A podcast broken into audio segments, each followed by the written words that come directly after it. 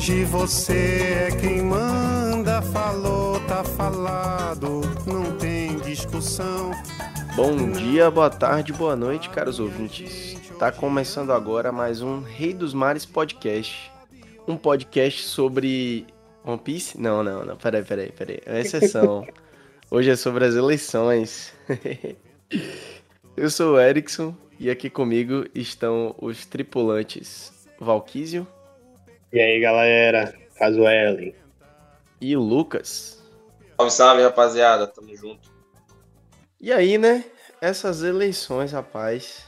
Vou falar que eu fiquei tenso porque primeiro turno acirrado, segundo turno pior ainda. Mas uhum. graças a Deus deu certo, né, velho? Pelo menos a gente pode ver agora uma estrada de luz, digamos assim, daqui para frente, porque do jeito que tava, tava absurdo. Tava só uma negação, velho. Só, só acabação mesmo. A necropolítica que se estabeleceu no Brasil com esse uhum. governo Bolsonaro aí. E você vê, né, que os caras, mesmo tentando trapacear, ainda perderam, cara. É, houve aquela situação vergonhosa, né, da ingerência do presidente da República do ex-presidente da República, Bozo. Ah, uhum. Se bem que ele ainda tá no cargo, né? É, enquanto é. Lula é apenas o presidente eleito. Mas o cara tentou fazer ingerência usando o órgão de Estado como órgão de governo, que é o que ele fez com o PRF. Houveram os relatos, houveram vídeos e fotos, e por aí a gente já consegue ter uma noção do quão sujo ele tentou fazer com que fosse o peito eleitoral a seu favor, mas não logrou êxito, mostrando duas coisas, né? Em primeiro lugar, o nível de consciência, sobretudo do povo nordestino, de que não aceita mais um governo tão inconcebível quanto foi de Bolsonaro. E em segundo lugar, que para mim é outra coisa que ela ganhou um contorno interessante, foi que a gente passou a ter um olhar ainda mais sério sobre a, o nível de ruptura, não só institucional, mas ruptura civilizatória que o Bolsonaro tentou fazer durante o período que ele estava na presidência da República. Porque a postura desse cara em incitar o ódio, em botar o povo contra o próprio povo, muitas vezes trazendo uma memória histórica do que a gente viveu ao longo de muitos séculos, que é você entender que uma elite dominante, uma, uma parcela generosa da burguesia, acredita que é mais digna de escolher o que ele representa e o que representa o país do que as demais pessoas. E isso é uma coisa muito perigosa, né? Porque quando a gente estuda principalmente aqui Lucas, ele pode dizer muito melhor do que eu, quando a gente estuda a história da humanidade, mas em especial a história do Brasil, a gente percebe que uma elite dominante, durante muito tempo, ela entendeu que além de ter o poder, o direito de escolha era único e exclusivo dela. O direito de ser visto era único e exclusivo dela, o direito de ser ouvido era único e exclusivo dela.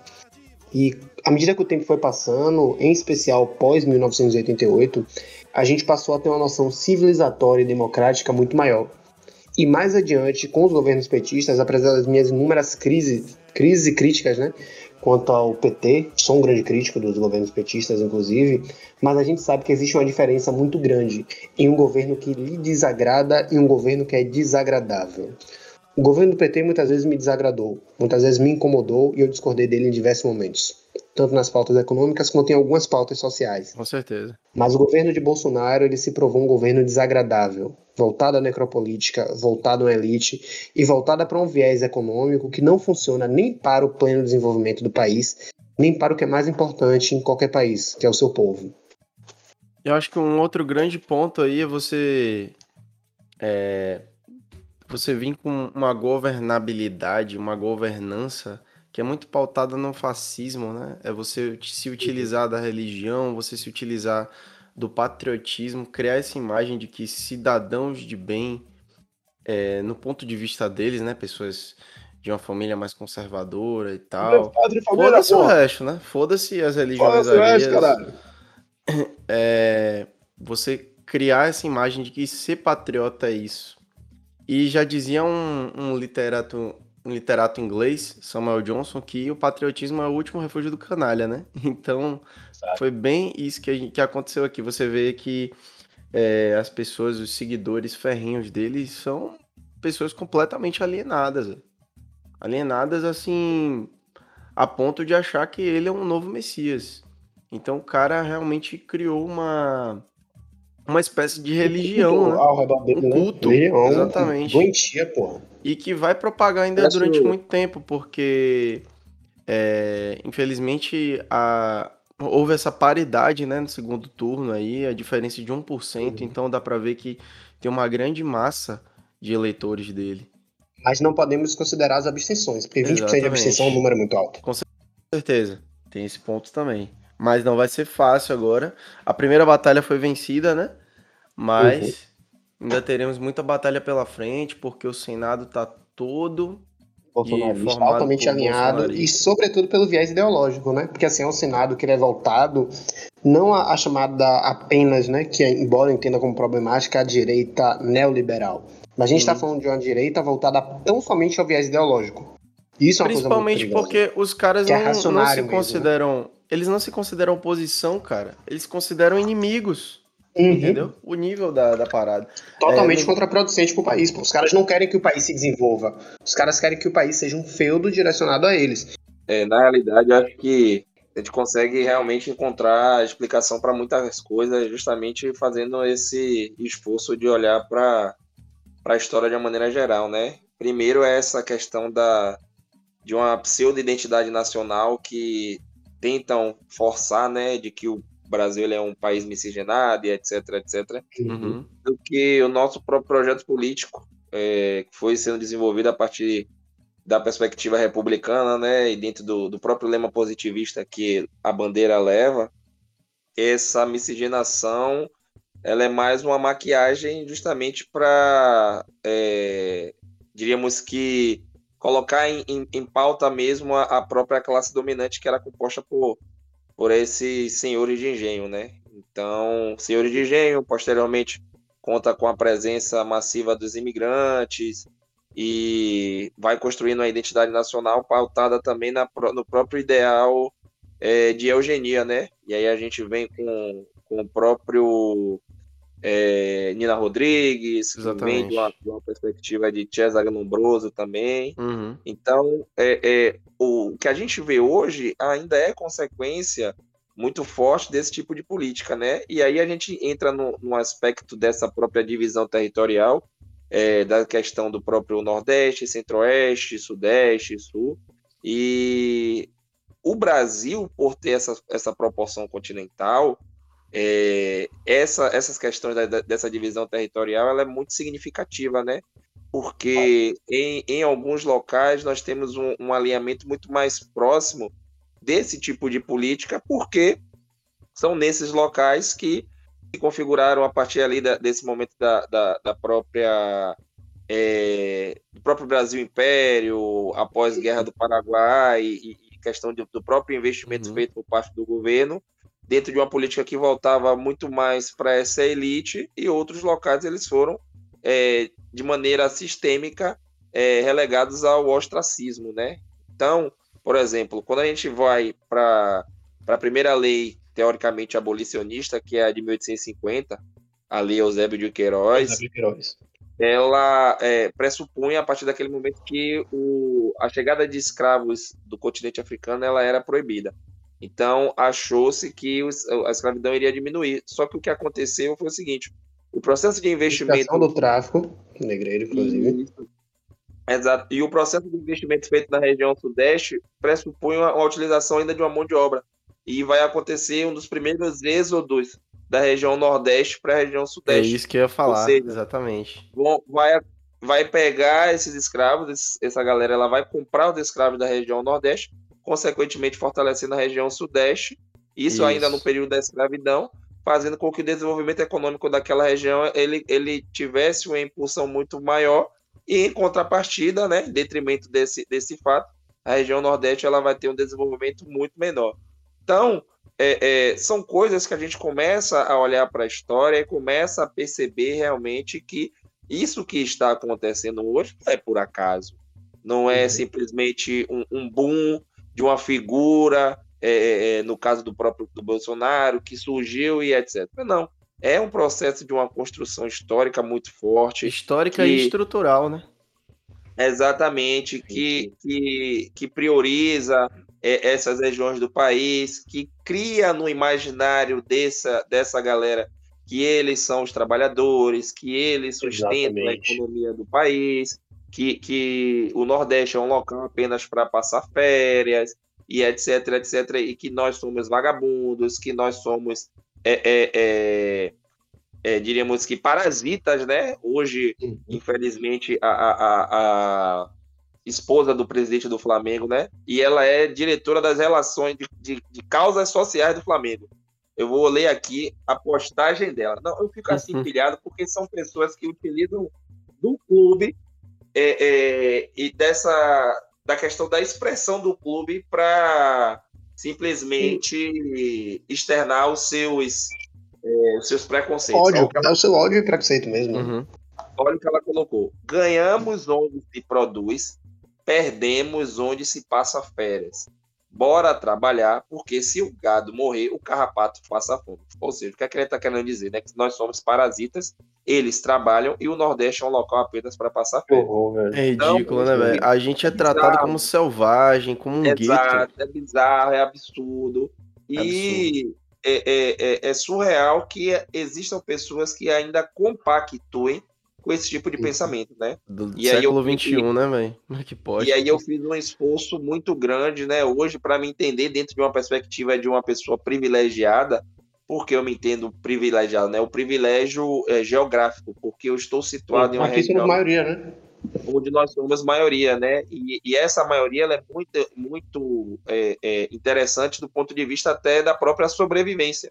É muito raro você ver determinadas manifestações aqui que possam, né? Não é que não exista, mas que possam causar uma letalidade. Já aconteceu? Claro, nós temos aí o próprio Moa do Catendê como uma, uma, uma vítima né, dessa, dessa necropolítica. Mas aí eu fico pensando, né? Num cara progressista preto que mora, por exemplo, em Santa Catarina.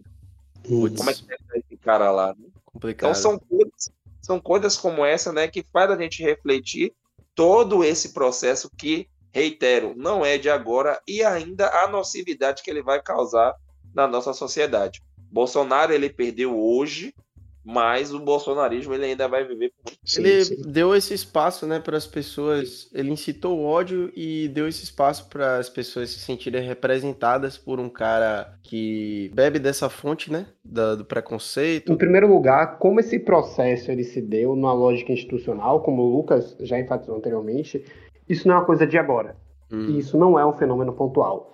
Ao longo da história, tanto pelo processo de êxodo, quanto pelo processo como se ocorreu até o próprio processo de industrialização no país, a forma como ele sempre foi direcionado para trazer os esforços para a região sul-sudeste, que é onde você tinha uma dita qualidade de vida apenas para justificar a manutenção dos privilégios da elite brasileira, e a forma como o próprio sistema se deu a partir daí por mais que a gente pense em como se deu esse processo de retomada democrática que a gente viu a partir de 88, assim como a gente entendendo a partir de 1800 e pouco, como se deu o processo de construção do Brasil tal qual ele é hoje, a gente acaba tendo que passar por alguns pontos que eles ainda são espinhosos em como a gente desenha a sociedade brasileira. Eu acho que dois bons exemplos disso é, em primeiro lugar, como o racismo ele é estrutural e estruturante para o Brasil que conhecemos hoje, assim como para o Brasil como ele sempre foi.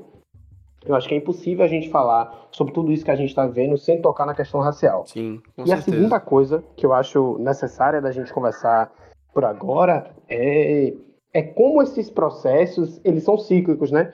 Porque a gente fala da região Nordeste, tudo que a gente vive por ser daqui, mas a gente também sabe que a região Nordeste, pela história dela, é um povo que viveu pela luta. Então a gente entendeu o valor dessa consciência combatendo mesmo indo para frente, tendo as revoltas, desde aquela época. Por mais que passe a ideia de um Brasil passivo, na verdade não existe um, um, Brasil passivo. Existe uma parcela do povo que por lutar morreu e a outra parcela que por resistir sofreu todo tipo de retaliação do Estado e do setor privado. E esse povo é o povo nordestino. É um povo que, acima de tudo, é forte. E o interessante, né, e, e como a gente vê a própria seletividade, né, algo assim que não é de agora, a gente faz uma análise ali do período regencial e do período das revoltas né, que aconteceram nesse respectivo momento. É, a gente olha o tratamento é, que foi direcionado pelo governo às rebeliões que aconteceram na região Nordeste, né? A gente vai ter aqui a Sabinada, Balaiada, Cabanagem, é, é, Revolta dos Malês. Isso. E todas essas revoltas elas foram duramente reprimidas pelo governo, né? E, e da, de uma utilização de uma força letal mesmo para a manutenção do sistema e da ordem. Já a Revolução Farroupilha, né, que acontece lá no Rio Grande do Sul, onde até mesmo eles é, acabam por, por, proclamar uma república, né, momentaneamente, com, uma, uma, uma, luta que durou certo tempo, né, cerca de 10 anos. O tratamento do, do governo até então, é, naquele momento, foi conceder anistia, porque majoritariamente as pessoas que compunham aquele tipo de, de, de revolta, né, eram pessoas brancas. Então, aos pretos, bala, aos brancos, meu perdão. E aí a gente já começa a perceber essa própria é, seletividade, né? E aí a gente vê que, sei lá, o próprio Giuseppe Garibaldi ele é caracterizado como um herói, entende? Sim. E, e não que é, não, não, possa ser entendido, né, dentro dessa, dentro dessa perspectiva, mas qual é a contribuição dele para a unidade nacional? O que é que a Revolução Farroupilha ali, de uma maneira geral ela, ela reivindicava? Reivindicava melhores preços, preços mais, é, é, diríamos, estáveis para a, a comercialização da, do charque, né? E, e a redução da, da, da, importação da carne da Argentina. Não tinha um caráter emancipatório, não tinha um caráter contestador. Em nenhum momento se falou, por exemplo, em, em, em abolição da escravidão, nesses uhum. momentos, né, nessas revoltas. Então a gente já começa a perceber daí, né? É, Era algo muito mais é, nichado, né? Muito mais. Como focado. há um recorte racial uhum. a todo momento quando a gente vai fazer essa é, é análise histórica do Brasil. Então não dá para desassociar. Ainda hoje há um recorte racial muito forte que prepondera de maneira significativa né, nesse distanciamento entre as regiões. E é o que eu falo sempre. A única coisa que me aproxima é, da galera que mora na, nessa região sul é o idioma de, do resto, eu fico assim me questionando o que é que, de que tipo de características me aproximam daquela galera. E por isso que eu não, não faço nenhum tipo de questão de, de, de é, é, estabelecer um, um, uma viagem, né, fazer um turismo para aquela região. Por mais que existam locais ali que é, é seriam interessantes de se fazer uma visita, né? Gramado, é, é, Balneário do Camboriú. Pelo etc, ponto de vista etc. turístico, né? Exato, né? Da, da própria beleza uhum. natural, mas aí eu já coloco os outros fatores em consideração. É um local onde eu vou ser visto de uma maneira, é, é, diríamos que não tão agradável. Hostilizada.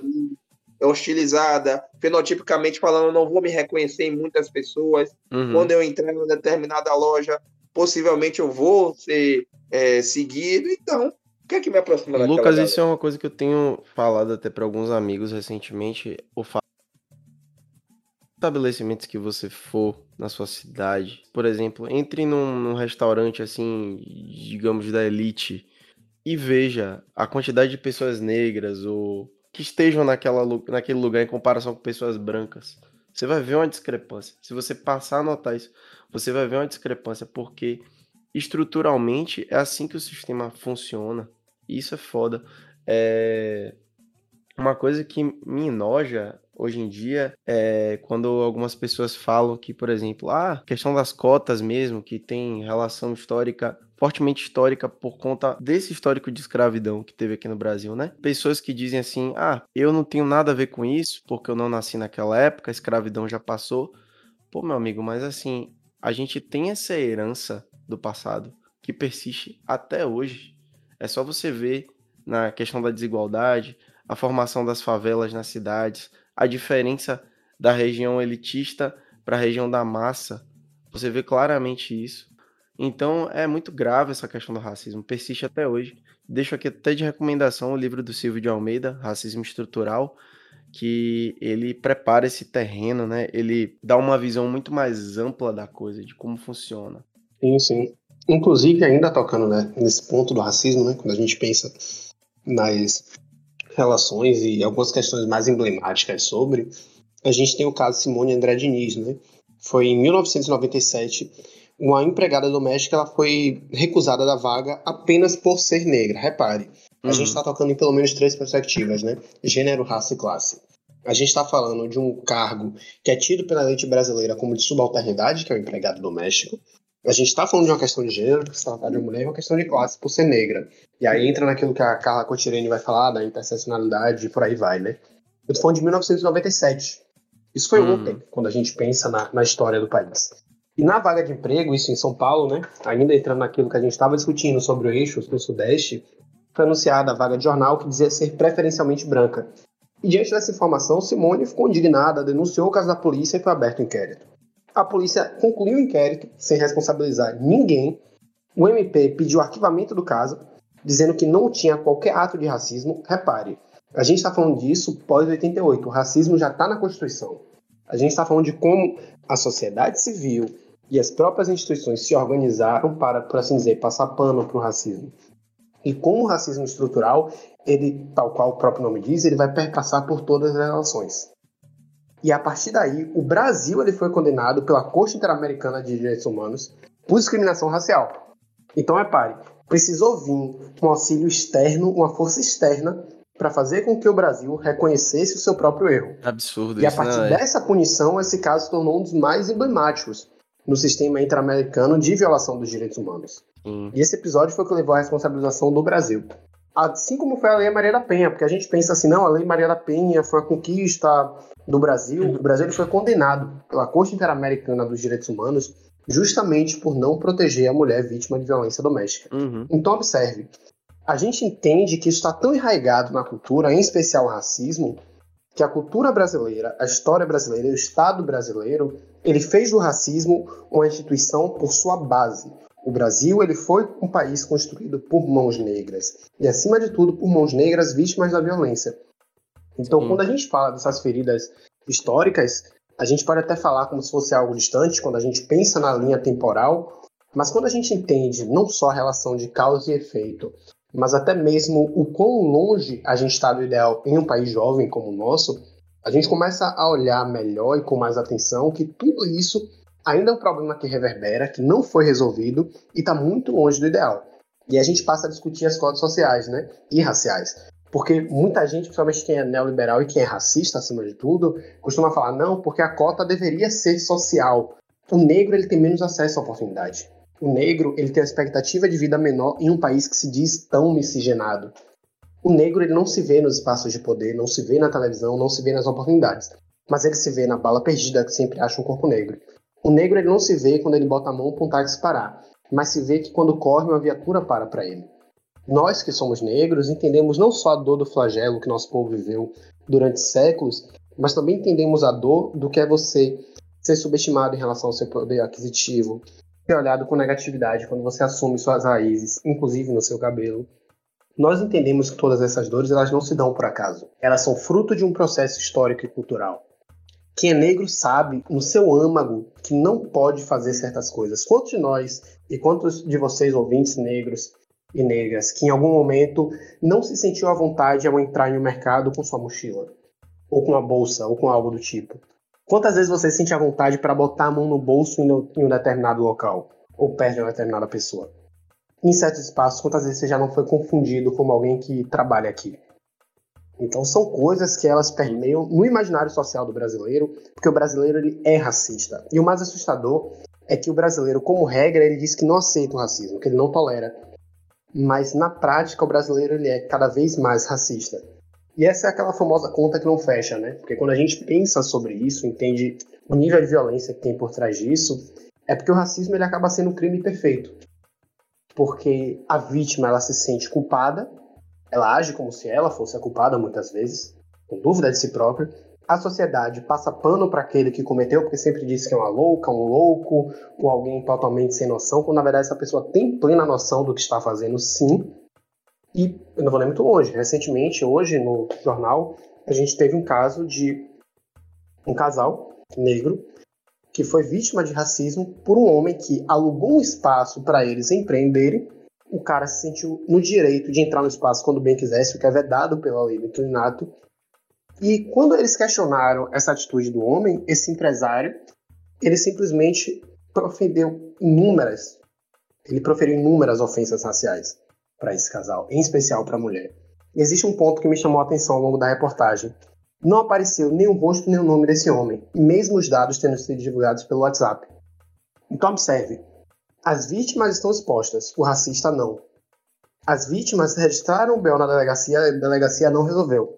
O racista segue livre. se sabe quem é, se sabe o nome, se sabe o rosto. Mas essa pessoa ainda tem a sua persona ocultada por uma lógica do imaginário social que permite que ele faça o que ele faz. Não existe o escárnio público, existe um tratamento diferenciado. Então, o crime que ele é amplamente aceito pela sociedade. Então, como é que eu posso dizer que existe uma desnecessidade das cotas quando todo o contexto histórico e fático do Brasil mostra que não existe uma relação de igualdade entre pessoas brancas e negras no Brasil? Então, isso é algo que a gente tem que pensar, porque isso é parte do problema. E é algo que está muito, muito longe de ser resolvido. E os próprios índices mostram isso. E agora, com a revisão da lei de cotas, isso vai se tornar ainda pior. Que a gente tem um Congresso formado por um viés ideológico que propaga o ódio e, acima de tudo, racista. Sim, é, eu me lembrei até de uma passagem, cara, de um livro que eu estava lendo, chamado Elite do Atraso. Esse livro é uma delícia, por sinal. É, e no primeiro capítulo dele, ele fala muito sobre aquela questão do paradigma, né? A gente tem um paradigma na história, e aí vai se existindo uma manutenção superficial daquele paradigma, mas nunca o fim dele. Que é, por exemplo, o que acontece no racismo aqui, né? A gente não tem um país que busca por acabar com o racismo. As pessoas, elas não são induzidas a isso. A gente tem algumas medidas ou outras que servem para amenizar a situação, como, por exemplo, a, a, a própria política de cotas, ela entra aí para tentar aliviar um pouco, mas infelizmente, por conta ainda das pessoas, por conta de políticos, por conta da mídia. A gente não tem aquela consolidação disso. De fato, que todos acreditem que isso possa realmente aliviar essa questão. O Jacques de Souza ele pontua isso muito bem na, no Elite do Atraso. Tanto, eu gosto muito do título, inclusive, porque é Elite do Atraso, da escravidão à Lava Jato. Então você tem uma síntese uhum. de causa e efeito disso que é muito legal, né? E eu vou trazer um outro dado alarmante quando a gente para para pensar sobre isso, né? É, se vocês acessarem o próprio site do CNJ, vocês vão ler sobre fila de adoção e por aí vai. A maioria das crianças disponíveis para adoção são crianças negras. Hum, de diversas faixas etárias. Só que o perfil buscado de crianças são preferencialmente meninas, idade de 0 a 4 anos, preferencialmente brancas. Uhum. Repare, o ato de amor que é adotar, porque adotar é para ser um ato de amor, Sim. ele está enviesado pela questão racial. Então repare, não é sobre ter uma criança, não é sobre amar uma criança é sobre amar desde já uma criança branca. É. E isso é uma coisa muito grave para a gente pensar. Porque a gente está falando do mais básico que existe, que é o direito de você ser amado como uma criança. Uhum. Como um ser puro que faz o bem. E a partir daí a gente já começa a poder entender mais ou menos como funciona isso no imaginário social e também como funciona diretamente na vida daqueles que são preteridos uhum. desde cedo.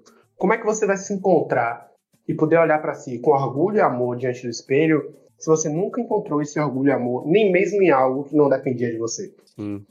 E isso é, compactua até com a ideia do próprio culturalismo que o, que o Gessé de Souza fala nesse capítulo, que o, no começo a gente tinha aquele racismo é, em forma de ciência social, né, que as pessoas analisavam fenotipica, fenotipicamente a diferença entre os povos e depois entrou o culturalismo que fala sobre a herança, que as pessoas elas são desse jeito por conta da sua herança cultural, que também tem um, tem um racismo enrustido aí. E aí você vê muito essa questão do que você falou, por exemplo, na herança histórica da própria criança ali, né?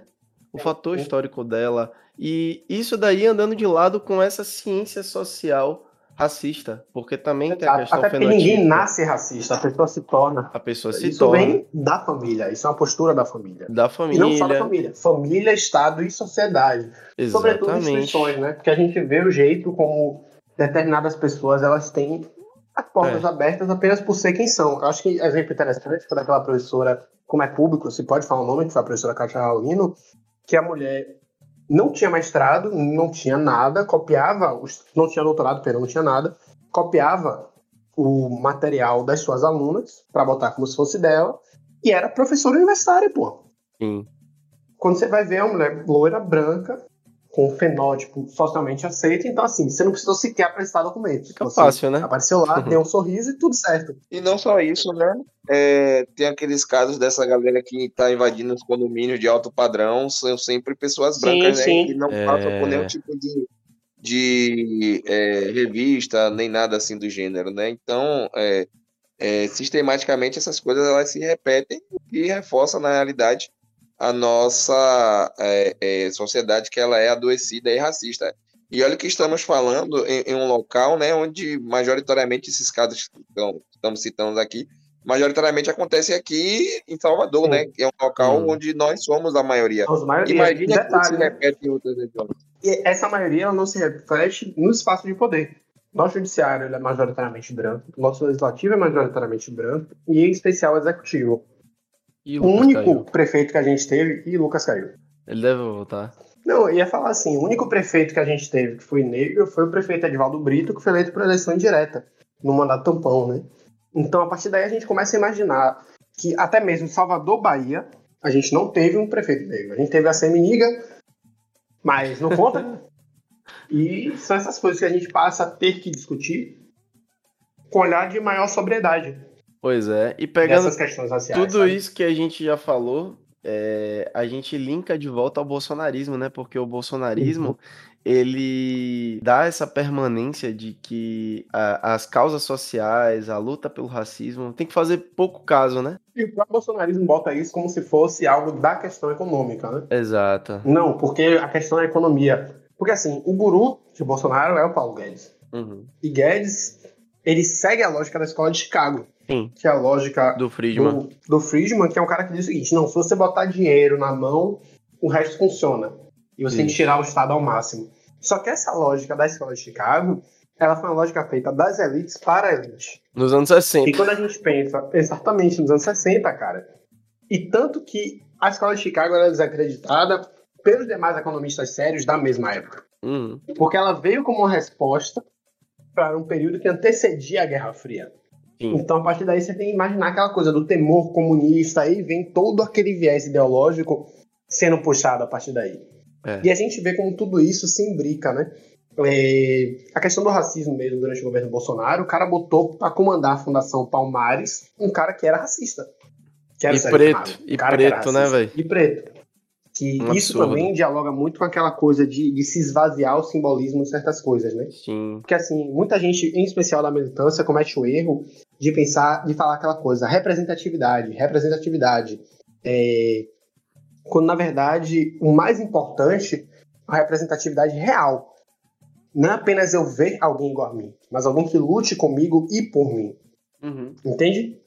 Não, não adianta muita coisa apenas, ah, não, tem que ter o protagonismo. Você tem que ter o protagonismo e o pragmatismo. Porque protagonista qualquer um pode ser. Mas o pragmatismo para resolver os problemas daquele povo é necessário. Que é algo semelhante ao que a gente viu na diferença de tratamento em manifestações.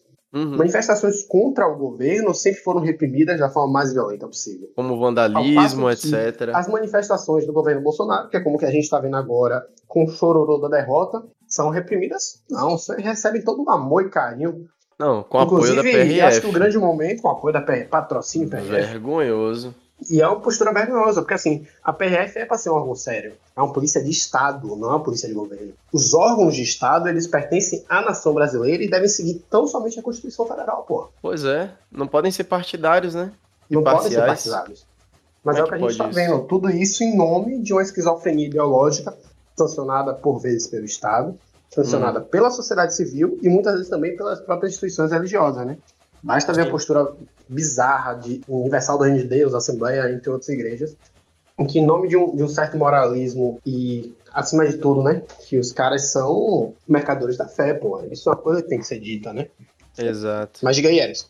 E o pior de tudo, cara, coisa, é...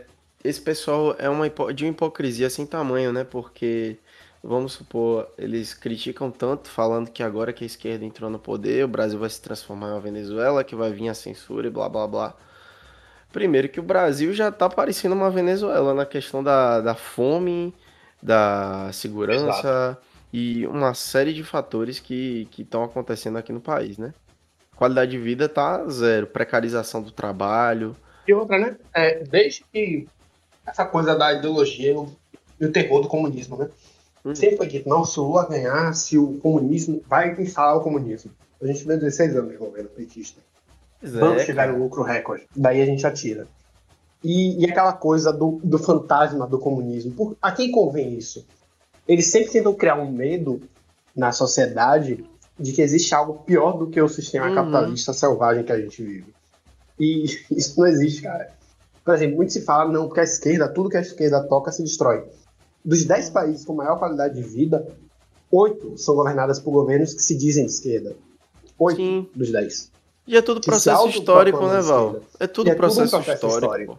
A China, Exatamente. a China tem o quê? Deve ter que 60 anos de, de comunismo? Sim. Enquanto, É, aí, só que a idade da ele China é é. o quê? 5 mil anos, pô? Pra China isso é um Exatamente. processo embrionário. Pode ser que daqui a, um, daqui a 150 anos Inclusive, ela mude. a própria China é uma o coisa sistema. sui generis, né? Porque assim, É. a, China é um sistema que mistura várias coisas e ninguém sabe bem definir o que é. Sim. Até mesmo sobre viés ideológico. E por aí a gente já consegue tirar algumas coisas. Uhum. Então a gente vê que o Brasil ele, ele é formado a partir dessa ideia que a elite ela quer se perpetuar no poder a qualquer custo, mesmo que o custo disso seja o desenvolvimento do país. Sim. Porque a elite brasileira ela não quer um país poderoso, ela não quer um Brasil robusto. Ela quer um país Ela quer um Brasil subserviente. onde ela possa explorar aqueles mais fracos. Ela quer um Brasil subserviente. O Isso. problema dos caras é, como o próprio Lula fala, é empregado andar de avião. Porque Uhum. naquele espaço eles não querem encontrar alguém que, na cabeça deles, não é digno. É. Sabe? A gente viu os índices da, da Bolsa de Valores e foi interessante, né? Houve uma queda, No uma dólar. belíssima queda do dólar Uhum. e uma alta nas ações brasileiras das empresas privadas. Ao passo que, como o próprio Eduardo Moreira falou, uma diminuição das ações da Petrobras. E aí muita gente fala, ah, não, a ação da Petrobras diminuiu. Mas por que, que ela diminuiu? E foi explicado pelo economista, né? Um grande economista, diga-se de passagem. Uhum. As ações da Petrobras diminuíram porque os acionistas estrangeiros notaram que vai mudar a lógica da Petrobras.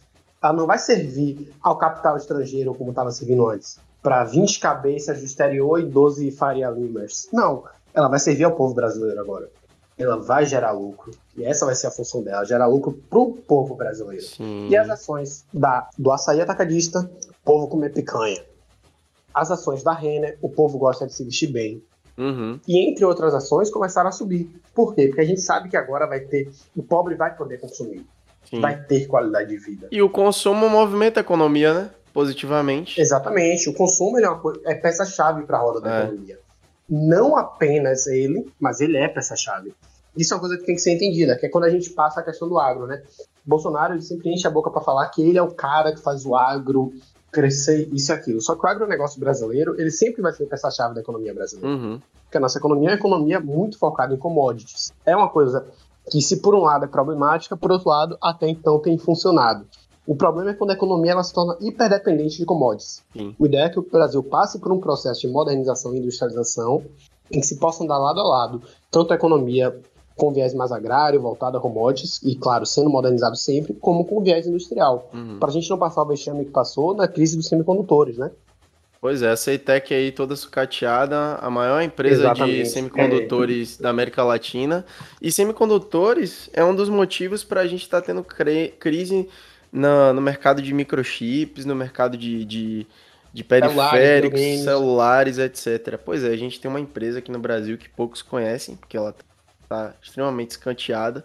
É a empresa que é- é é incumbida a ela fazer a tecnologia que é utilizada no SUS, que é utilizada é, dentro da educação também, esses, esses aparelhos de reconhecimento digital, facial, etc. Quem faz é a Ceitec, vem de lá. E assim, a gente está tendo essa escassez de semicondutores, a gente poderia ter uma empresa funcionando plenamente para poder é, trazer um retorno financeiro também né, para o país. E poder contribuir com o orçamento. E, inclusive facilitando a maior qualidade de vida para o povo, povo brasileiro, né? Exatamente. É, então são coisas que a gente passa a olhar com um olhar mais atento e cuidadoso para poder entender que essa não foi apenas uma eleição sob transição de governo, sob mudança de governo. Ela foi uma eleição emblemática porque a gente está falando qual projeto de Estado, Estado-nação, o Brasil quer construir. O que é que a sociedade vai viver? A gente está em busca não de voltar para o passado, abraçar o passado. A gente está em dúvida, está escolhendo entre voltar para um tempo em que a barbárie não era regra, onde um presidente não ria de gente morrendo e nem imitava e debochava, onde a gente acreditava na ciência, na qualidade de vida e no potencial que o povo brasileiro tem. Não um Brasil de poucos, mas um Brasil de todos. É isso que se discutiu nessa eleição e é isso que vai seguir sendo discutido ao longo de um bom tempo, né? E assim, o próprio fato de Jair Bolsonaro ter sido o único presidente que não foi reeleito pós 88 diz muita coisa.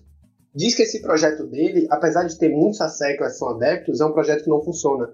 É um projeto que não abarca o que é a nação brasileira. E, acima uhum. de tudo, ele não é justificado e nem justificável pelo povo brasileiro. Sim. Existe muita gente indignada, existe muita gente se questionando, mas, acima de tudo, é importante lembrar. A vitória democrática, a vitória nas urnas, mostrou mais uma vez de que o radicalismo, o extremismo e essa doença, essa esquizofrenia coletiva trazida pelo bolsonarismo e por seus asseclas, em especial os pastores que coadunam com isso, que não hum. seguem a palavra de Deus, porque isso não é a palavra de Deus, esse projeto foi derrotado. Graças é importante a, a gente enfatizar isso. Graças a Deus esse projeto foi derrotado.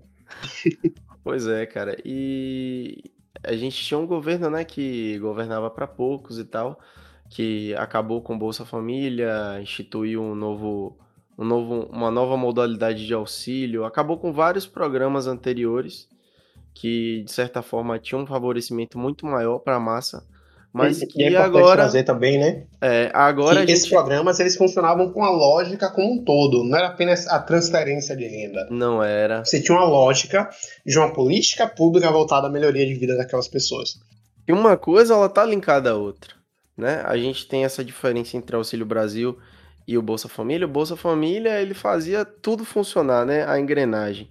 A gente tinha um, um, auxílio que ele é, era garantido a famílias em que o filho já estivesse na escola, e isso uhum. fazia com que o filho fosse para a escola, já influenciava positivamente e você ia além na educação. Da, da transferência de renda, porque Exatamente. você tinha que contar em toda a logística voltada àquela família, e a partir desses dados você poder melhorar a qualidade de vida daquele povo. E por que, que o Nordeste, por exemplo, muito se fala, né, do Nordeste está com Lula e tal, porque o Nordeste foi justamente a região em que a gente viu de perto o resultado disso. Uhum a gente vê as oportunidades, né? Sim. E quando a gente pensa em especial, tanto na qualidade de vida quanto na qualidade de ensino. E para mim, um dos erros do governo Lula, e eu acho que isso é importante ser criticado, foi que esse pacto que fez com o alto empresariado, por exemplo, do FIES, gerou endividamento. Na verdade, você tinha que ter uma ampliação das universidades públicas e institutos federais. Faltou essa política de saída, Porque isso né? é o que possibilita, de fato, que o pobre ele tenha acesso à educação de qualidade. Mas uhum. o pouco que foi feito funcionou. Tanto que hoje a gente sai com alguma perspectiva. Não, a, gente, gente, busca mais. A gente tem exemplo de muita Coisa gente que, que não tinha há 30 anos atrás. É, não tinha oportunidade de, de, não tinha nem perspectiva de ter um, um, uma formação profissional. E hoje em dia tá aí Sim. podendo cuidar da, da sua família, dos seus pais. Exatamente. Ou, ou ajudar, né? E, e se, se, sentir uma pessoa de verdade. Um se sujeito sentir de direitos de verdade, né? que eu acho que isso é algo que precisa ser dito. Eram pessoas é... que não tinham duas refeições em casa, velho. As pessoas. Tá faltando empatia hoje em dia das pessoas. Né? E a gente tá falando de um país que é o terceiro maior exportador de comida do mundo. Uhum. O Brasil ele é peça-chave na alimentação mundial. Isso. Peça-chave e você tem gente passando fome. Então o problema não é falta de comida. O problema é o sistema tal qual ele se encontra. Uhum. Muito do, do alimento interno é abastecido pela agricultura familiar. Com certeza. De que vale toda a tecnologia, toda a expansão, toda a pompa, se a gente não consegue trazer comida e qualidade de vida para o nosso povo? Uhum. Que patriotismo é esse? Esse patriotismo de goela, em que enche a boca para falar do Brasil, usa verde e amarelo, mas quando você vê o seu irmão, uma pessoa que é da mesma nação que você, caída no chão, você simplesmente atravessa. É. Não, não vou ficar aqui do lado, não. Pois é. Você atravessa a rua e foda-se. É porque ele não se esforçou o suficiente. Aí É você, aí você acaba com, com esses auxílios que tinham antigamente, né? Que tinha essa Uhum. garantia de manutenção também. E agora você Sim. coloca, por exemplo, o Auxílio Brasil. Você coloca um auxílio que É ele mera transferência traz de renda, esse- né? essa, essa transferência de renda dos 600 reais, mas que na Uhum. verdade acho que foi 405 reais, né? Exatamente. Lembrando que o governo queria dar 200, aí foi Exatamente. pressionado pelo Congresso e no final se fechou em 600, porque o Congresso queria dar mil, o governo fechou no meio termo que foi 600. Importante lembrar isso também. E o detalhe de que tem essa, essa promessa de que no próximo, no próximo ano vai ter esse pagamento do valor residual, né? E qual o grande problema nisso aí? Você não tem essa rotatividade, essa, esse funcionamento, essa engrenagem que tinha no Bolsa Família. Muda muita coisa, porque hoje é só mera transferência de renda direta. né? Exato. E você tem o favorecimento às instituições bancárias com o crédito consignado na conta dessas pessoas. Isso é uma bomba relógio, porque repare, se você tem um dinheiro que não vai dar para tudo, você vai precisar de mais. Se você precisa de Exato. mais, que esse crédito ele vai para o banco, o banco vai engolir tudo aqui. O que, que você faz? Aumenta o percentual de endividados. Esse aumento o percentual de endividados, exatamente. Pois então a gente é. tem uma série de problemas para lidar e que isso vai depender de uma política pública eficaz e unificada. Exato. E esse é um papel muito importante do presidente da República e do Congresso Nacional, mas, acima de tudo, do presidente da República, como quem vai elaborar a política de Estado e de governo que vai dar andamento à melhoria da qualidade de vida do povo brasileiro. Então, existem várias coisas que estão em jogo aí, né? Você vê que são mecanismos aí, movimentos que eles fizeram próximo à eleição, justamente para ganhar o voto da massa. A massa que tá Exato. precisando de dinheiro, tá precisando, tá precisando comer, tá precisando Uhum. viver, cara, sobreviver. E aí, tipo, o último refúgio que eles encontram é a, a, a qual- qualquer migalha para eles servem, né? E aí ele vai, vai favorecer, obviamente, a quem tiver oferecendo a migalha. Então é, é realmente muito complicado. E essa situação constrangedora, né? E, Uhum. e agora a gente vai saindo um pouco desse ponto para trazer algo. A situação constrangedora que é não aceitar o resultado de uma eleição. Uhum. Como você explica que houve um pleito eleitoral, que o lado que perdeu trapaceou e ainda assim perdeu, mas não quis aceitar o resultado da eleição ao ponto de passar 48 horas para se pronunciar sobre? Uhum. É, é uma coisa extremamente constrangedora. Você não consegue explicar para alguém de fora isso. Não, Val. Não e, consegue. e tem um... É, hoje saiu um. Estavam propagando nesses grupos bolsonaristas, né? Eu vi até isso no Twitter. Um vídeo em que o cara ele somava os percentuais de todas as regiões. Não sei se você viu isso. Os percentuais velho, de bizarro demais. Bolsonaro, os percentuais de Lula e falava que pelo fato da soma vou dos percentuais de um ser maior do que de outro, no caso de Bolsonaro tava maior, Bolsonaro era pra ser eleito, entendeu? Tipo, o cara não considerou abstenção, não considerou voto, Não considerou não considerou o- nada. O número do colégio eleitoral, inclusive, Uhum, né? Porque tipo, alguns são maiores do que os outros. Você tem que fazer isso com É votos, bizarro. não é com percentual, não, pô. Tipo, e as Cara, pessoas estão propagando são isso, muito pô. constrangedoras. Mas isso, pra mim, também é um, é um problema que a gente teve no quesito educação. O Brasil falhou na educação nesse Aham. sentido, eu digo por quê. É, muito mais do que você explicar pro cara burro que a Terra não é plana, você tem que explicar pra ele por quê. É. E muitas vezes a gente entende coisas óbvias, mas não entende o porquê da obviedade. Como você explica pro cara que não é sobre o percentual, mas sobre o quantitativo de votos? Entendeu? Pois é. Isso é uma coisa básica. Para além da esquizofrenia coletiva do bolsonarismo, porque aquilo é uma esquizofrenia coletiva, é um misto de ódio e ignorância, Uhum. Mas a gente também tem um papel da educação a partir daí. De você conseguir explicar ao mundo tal qual ele se encontra. O que entra nesse bolo é a E esse própria é o questão papel da da, educação. própria questão, a própria questão das vacinas, né, cara? Porra, eu Sim, acredito sim. que eu acredito que 20 anos atrás a população toda não era tão sem noção quanto hoje, né? Todo Ah, mundo mas a internet deu vacinar. voz pra muito idiota, né? É, infelizmente. A internet ela, ela possibilitou muita gente vociferar o ódio e expor sua ignorância entre iguais. E assim, quando você tá na bolha entre seus pares falando merda, você é Uhum. aplaudido, né? A liberdade de expressão, que na verdade é Uhum. liberdade restrita, né? O pessoal acha que liberdade de expressão Exatamente. você pode falar o que você quiser, mas você tem o seu limite e as pessoas Você têm o o seu limite, limite. delas, exatamente. Existem regras para você Exatamente. viver em sociedade. É, a própria Constituição ela deixa claro, né? ela veda o anonimato e traz as inúmeras hipóteses de vedação da liberdade de expressão, inclusive eu escrevi um artigo sobre. Mas existe um outro ponto que, é, que eu acho que é o mais prático possível, né? Tem uma frase do Uhum. Mike Tyson que eu amo, que ele diz que é o seguinte: todo mundo tem um argumento antes de levar um, um soco na cara. E metade do que as pessoas falam na internet elas não teriam coragem de dizer na minha frente, Né? justamente É. por isso. Ao vivo, É né? simples assim.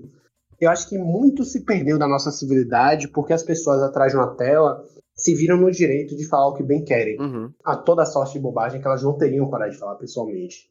E Exato. outras, por viverem nessa escalada de falar mais e mais, elas passaram a ter o hábito de externar isso. E aí que tá o grande perigo, porque aqueles que externam e começam a briga são justamente aqueles que não aguentam. E quando são contraditos, querem partir para a violência. O bolsonarismo ele abriu esse bueiro no Brasil. O bueiro da violência. O Brasil sempre foi um país violento, mas agora está ainda mais. Eu acho que uma amostra disso, de você, de você precisar ter controle sobre tudo que você vai externalizar, é aquele episódio 5 do Sandman, né? Que Hum, Cara, dentro- que episódio incrível, né, velho? Que dentro da. O, o cara lá. É, Sandman é uma série que traz fantasia no meio, né? Mas o cara ele tem uma joia em que o des- os que ela cons- desejos das pessoas à medida que eles são externalizados. Exato. E aí o desejo dele era que todos fossem honestos. Só que é uma honestidade de uma forma assim extrema. Então você pode falar o que você quiser na cara do outro e tipo assim, medir as consequências. exatamente. O que acontece é que todo mundo vai se destruindo, né? chega ao ponto que as existe um pessoas. limite elas... ao que é dito e tudo começa com as palavras. Exato. Chega um ponto em que, como elas não têm limites para o que é dito, cada uma fala o que bem quer, e a partir Uhum. daí o outro vai por cima, e no final o episódio vira uma verdadeira carnificina, né? Exato, eu que é uma acho coisa que, que, que acontece demais. Assim, eu, é, claro que ali tem um, um- ali é uma amostra, né, um- é um espaço muito menor e por conta disso causa essa catástrofe, né, mas é Isso em grande assim, escala também se aplica. Eu, Também eu se compararia aplica. com a- série Homeland. A Também sexta se temporada aplica. de Homeland fala sobre isso. uhum, Bastante até. Sobre como esses discursos de ódio, como a internet, no processo de desestabilização da democracia, pode e acaba tendo consequências muito severas. uhum. Inclusive para quem não tem nada a ver com tudo isso. Isso. É, mas assim, dá pra você comparar com esse lance da liberdade restrita na internet, né? Porque assim, claro que é, ali é, o- é algo muito mais extremo, porque chega ao ponto que as pessoas elas tendem a se matar. Isso rola também é, na vida real, mas assim, o fato de você ter pessoas que estão falando coisas que anteriormente elas pensariam duas vezes antes. Mas como você Exato. propagou essa ideia de liberdade de expressão extrema e poder falar qualquer coisa de forma gratuita, a, a noção foi para longe, né?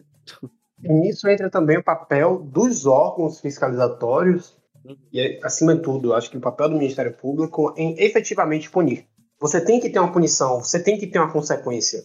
E aí provavelmente vai entrar aquela questão da censura, né? Que estão falando que o próximo Exatamente. governo Tipo, vai agora ter. sim, tudo que desagrada é censura. Nossa, Tudo que É. agrada é justiça. É, é bizarro.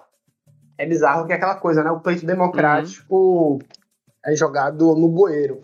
Porque assim, ah não, se o resultado da eleição me agrada, tá certo. é. Se não me agrada, vou brigar, vou. hum, Protestar não, né? Fazer atos antidemocráticos, diga-se de passagem. Porque isso não é protesto. É, e tipo assim, se fosse com o outro lado, se fosse, por exemplo, se a gente tivesse no governo petista, né? Vamos supor daqui a daqui a alguns meses, e aí eles, digamos assim, combatessem alguma falácia, alguma alguma notícia que ele- eles fossem contra, né? E o sistema censurasse, eles não iam falar nada. Exato.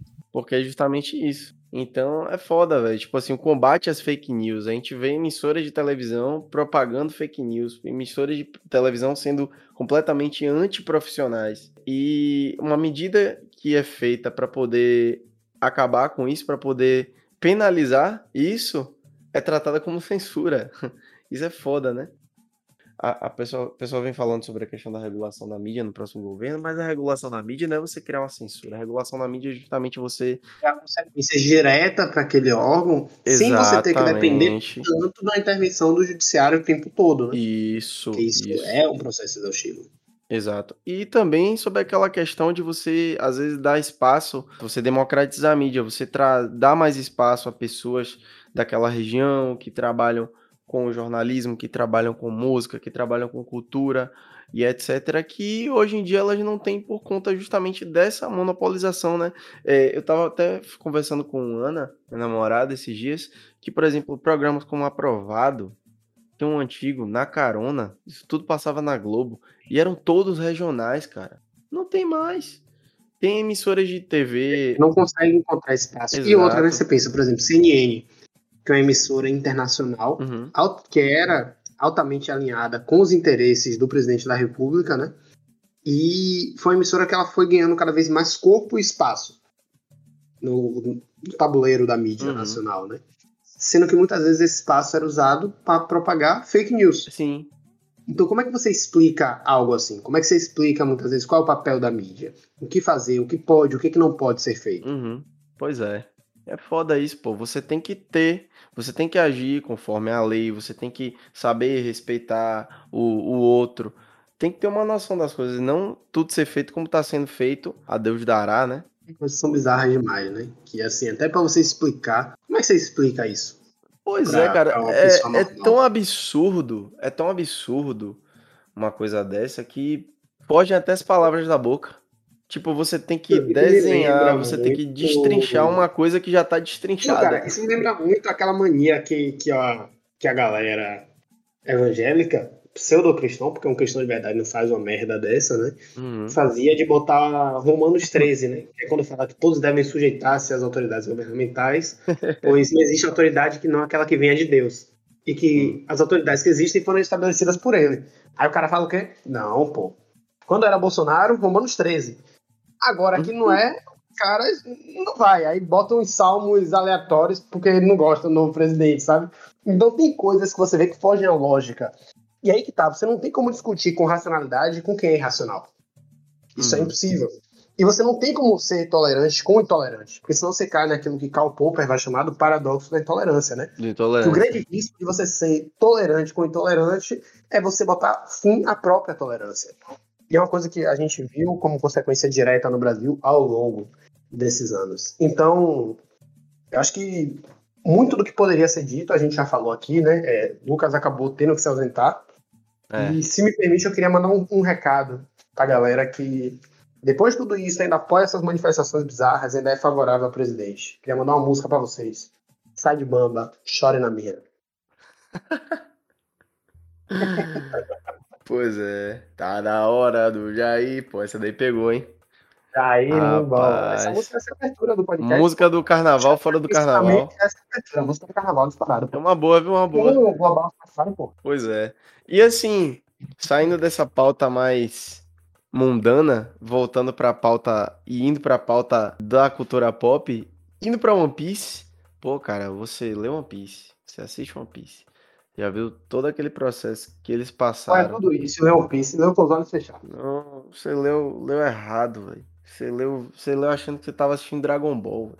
Tem tanta coisa ali debatível, velho. Coisa assim, da forma mais básica possível, pra você entender por A mais B, bicho. Exato, o arco de Wano agora foi um grande exemplo disso, de autoritarismo, de propagação Uhum. do ódio, alienação e o escambau. Fake news, inclusive. Exato. Nossa, bizarro. O resultado de um governo pra poucos. Aham. A gente viu o leilão humano de Doflamingo. e O experimento, pessoal, né? Com O pessoas, experimento com... com pessoas. Aham. Cara, é. e, e assim, o o cara que tá lendo o OP concorda com tudo isso, tá lendo de olhos fechados. Essa é a minha opinião, por simples. Pois é, não tá precisando abrir um pouquinho a cabeça. É, pelo amor de Deus. Valeu o livro de história. Vai estudar um pouquinho. Esquece essas bobagens de Olavo e esse povo doido. Pois é, Vai estudar de verdade, vai entender de verdade. Vai conhecer outras realidades. Veja que o mundo vai além do seu nariz. Escute as pessoas. Entenda. Acho que uma boa porta de entrada pra leitura aqui é o próprio Elite do Atraso, do G7 Souza. É um livro Excelente. super simples de ler. E eu indicaria um outro também, que é o Quarto Despejo, da Uhum. Carolina Maria de Jesus. Sim. Um livro fenomenal. Esse tá na lista. Racismo estrutural também é muito bom pra você fazer uma análise ampla de como funciona a, a hierarquia do sistema. né? quem é, é- e pra quem tá com preguiça de ler algo mais extenso, eu vou indicar uma leitura bem simples, que é um HQ chamada Teseco. Ela fala sobre o que acontece, Hum. em especial com as mulheres, quando Estado e religião decidem dar as mãos. Hum, é tipo então. Conto da Aya? É, tipo Ondaia, só que é baseado em fatos reais, toda baseada em fatos reais. Pô, interessante. Eu já vi importante lembrar, o papel do Estado, e especial do Estado laico, é proteger as religiões, não ser comandado por uma delas. Uhum. Até porque não é impossível você ser comandado por todas. Pois Sempre é. vai ter uma. Porque quando aqueles caras falam Deus acima de tudo, ele está falando do Deus dele, do jeito que ele interpreta esse Deus. Exatamente. Quando ele fala Brasil acima de todos, ele está falando do Brasil dele, do jeito que ele quer esse Como é que Brasil. você diz que o Nossa, Estado é né? laico e você condena os terreiros de candomblé, de umbanda, Exato, exato, as religiões de matrizes africanas? Em especial as religiões de matriz africana É. que sofrem uma perseguição histórica. Grande Gerd, olha aí, o homem brilha. É, aí, A gente tá finalizando aqui, Rapaz. Gerd, mas traga a sua, É sempre bom te ouvir. sua percepção sobre os últimos acontecimentos de quê? da eleição, porra. É, Ah, da eleição. Não, a eleição deu esperado, né? Quem tava com medo do Bolsonaro ganhar não confia no Brasil. não confia no Nordeste. Sobretudo no Nordeste. É, sobretudo no Nordeste. Nordeste campeão de crossfit, Campeão. carregando o Brasil nas costas. Mas é isso então, galera. Eu, eu deixo esses dois livros aqui com vocês e deixo em especial também o canal do grande economista André Roncaglia, que tá fazendo um trabalho exemplar para abrir a mente dessas pessoas.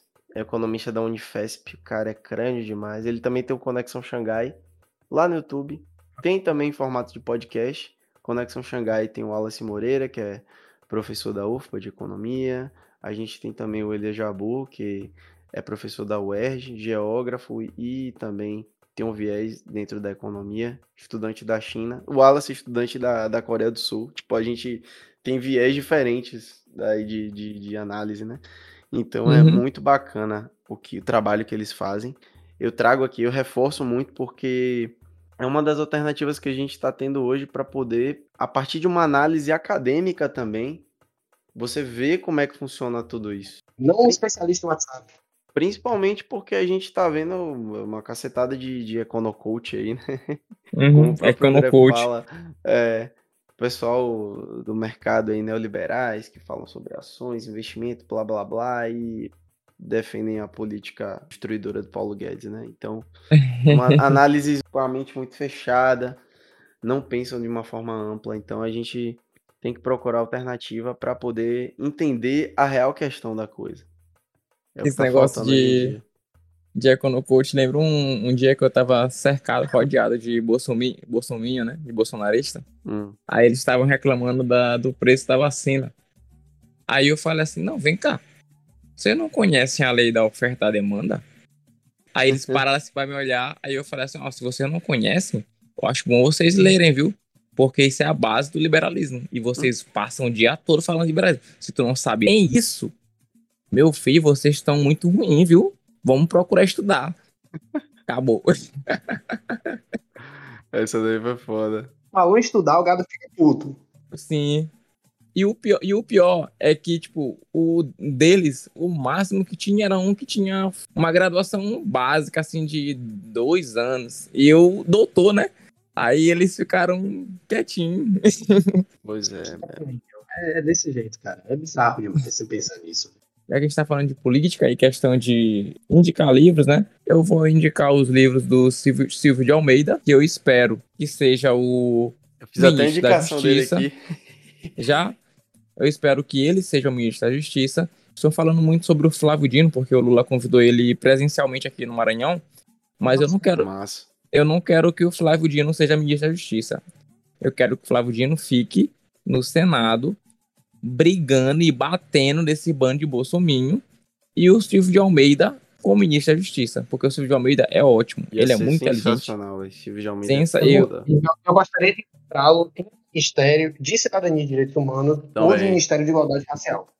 Eu acho que a grande especialidade dele não se dá na pauta justiça como um todo, mas em especial na questão racial, que envolve diversas questões atinentes a direitos humanos e diversas questões atinentes também à economia, porque isso toca em economia. É impossível Uhum. você discutir racismo no Brasil sem falar em economia. No primeiro bloco do podcast comentamos sobre isso. Então, para mim, ele seria um Sim. cara fantástico nesse viés. Mas eu acredito que eu acredito que eu acredito que ele na justiça ele pode conversar com a economia e perceber que justiça é, precisa de uma equidade racial, né? Uma igualdade racial, porque a justiça no Brasil é, é vista de forma diferente. Os índices de E- carceramento da população negra no Brasil, eles são gritantes. E até mesmo a forma como determinados elementos da justiça, indo para fora da esfera penal, estou indo nos diversos elementos, inclusive na Uhum. esfera civil, você vê uma diferença de tratamento. E é Uhum. uma coisa assustadora, sabe? Sim, sim. Sim, Então, vamos encerrando, né? isso. Vamos encerrando. Jed- Cheguei para dar oi, Já tchau. chegou para substituir Lucas por cinco minutos. Mas só de fazer essa recomendação incrível aí do Silvio de Almeida já agrega demais. Então é isso, galera. Agradeço a, a todo mundo aí que tenha votado pela melhora, pela perspectiva de, de, de avanço, né? Eu queria indicar o filme A Mulher Rei, que é muito bom. Qual Fui filme? pro cinema com minha mãe, Ah, minha mãe chorou pra porra, e é um baita filme. É massa, muito bom, muito bom, bem bacana. É, E aos que não deram esse apoio, né? Já vão tarde. Como é, como é que você falou, Val? Da música? Vai chorar, é, vai chorar, é. Chore na Chore na minha. Chore na minha. E assim a gente encerra esse episódio. Bota, pode botar pra tocar no final que é sucesso. Tá na hora de já ir, tá na hora de já Tá ir. na hora de aí. Valeu, galera. Falou. Valeu, galera. mais. Tchau, tchau. Valeu, galera. Falou, tchau, tchau.